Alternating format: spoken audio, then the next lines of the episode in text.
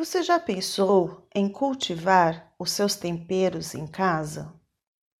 Neste episódio, vou falar sobre algo que está virando tendência, que é o cultivo de alguns produtos em casa. Já pensou em ter uma vida mais saudável? Livre de agroquímicos? Já pensou em consumir alimentos orgânicos e frescos? Ou ter uma vida mais sustentável e reduzir a ida ao supermercado? Mesmo que você tenha um espaço pequeno, é possível plantar alguma coisa para ter uma vida mais saudável, tanto em relação à saúde física, quanto à saúde psicológica ou financeira. Produzir em casa é maravilhoso e ajuda a aliviar as tensões da vida urbana e proporciona uma maior aproximação com a natureza. Se você já tem alguma plantinha em casa, sabe do que estou falando e como é bom se dedicar a elas durante determinado momento do dia. Primeiro, você precisa fazer um planejamento Parece difícil isso, mas pode ser um planejamento mental mesmo. Não precisa ir para a frente do computador, criar um arquivo bonito. A ideia aqui é relaxar. No seu planejamento, pense e analise o local que você poderá montar a sua horta. Veja o local com a melhor luz solar. Como é o sol aí na janela do seu apartamento ou na sua sacada? Considere também o tipo de vegetal que você gosta de consumir. Não adianta plantar algo que você não goste de comer. Definimos o espaço. Precisamos escolher os vasos, que também podem ser improvisados, como potinhos de margarina, garrafas de Coca-Cola. Não precisa ser necessariamente o vaso bonito comprado lá na floricultura, mas considere a necessidade da planta e de suas raízes por meio do tamanho delas. Além disso, em vasos maiores, você poderá plantar mais de um tipo. E vasos mais fundos poderá plantar hortaliças como cenoura, beterraba, rabanetes. Já os vasos mais rasos poderão ficar para as folhagens, como alface, rúcula e almeirão, além dos temperos como orégano, cebolinha, salsinha. Caso não tenha espaço para fazer uma horta horizontal, faça uma horta vertical.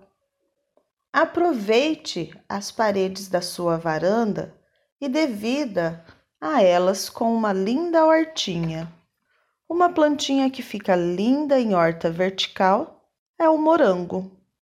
Imagine quando os pés de morango estiverem produzindo as primeiras frutinhas. Que fofura que vai ficar! Você vai precisar também de substrato e algum tipo de fertilizante. Utilize fertilizantes naturais, tais como esterco, humus de minhoca, torta de mamona, entre outros, já que o propósito é fugir um pouquinho dos agroquímicos. Já temos o espaço, os vasos e agora vamos para as plantas.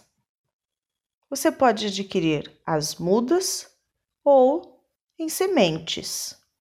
Aí vai do gosto de cada um. Eu prefiro as mudas, afinal, elas já estão prontas e não preciso esperar germinar. Agora, é só esperar as plantinhas crescerem para iniciar a colheita. Não se esqueçam, de regar regularmente e manter os cuidados necessários para a continuidade da produção e para proporcionar a você aquele desestresse após o dia cansativo de trabalho.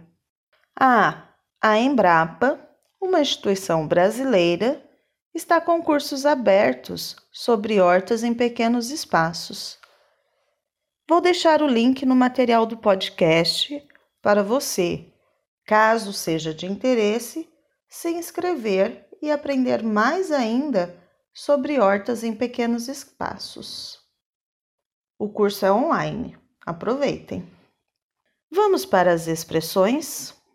Olha, usei apenas uma, virando tendência. Posso usar para dizer que está em alta, que está na moda, que todo mundo quer ter ou fazer. Coisas desse tipo, virando tendência. Vamos então para o vocabulário super natureba deste episódio. Ah, o natureba vem de natural. Cultivo vem de cultivar, ou seja, dar condições para o nascimento e desenvolvimento da planta. Eu cultivo morangos, alface e rúcula. O que vocês cultivam? Alimentos orgânicos são produtos naturais, do tipo que não usa pesticidas ou fertilizantes sintéticos. Luz solar. Neste contexto, está relacionado à luz. Estou falando do sol, a luz do sol. Mas a palavra solar tem outros sentidos, mas vou deixar para um próximo episódio. Sacada é aquela parte do seu apartamento que você sai para ver a cor do dia, para tomar um sol, para desfrutar da leitura de um livro fora do seu apartamento. Ah, os potinhos de margarina. Aqui no Brasil é comum as pessoas usarem as embalagens plásticas das coisas para reutilizarem. Sabe o pote plástico dos produtos que usamos para passar no pão, como manteiga, requeijão ou algum doce?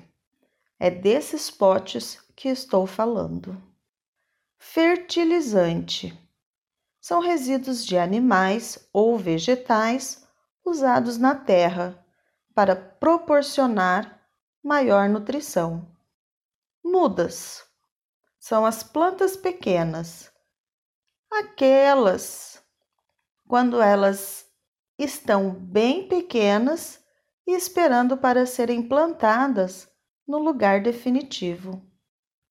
Sementes. Antes das mudas, temos as sementes.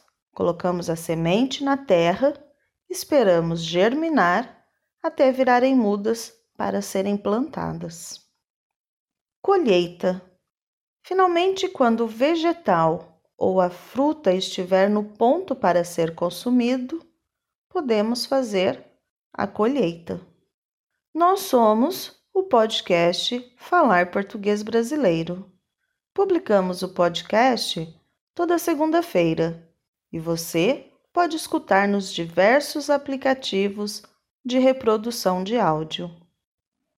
Também pode escutar na nossa página falarportuguesbrasileiro.com. Lá na nossa página, você poderá se cadastrar gratuitamente e receber toda a transcrição dos áudios com exercícios de interpretação de texto.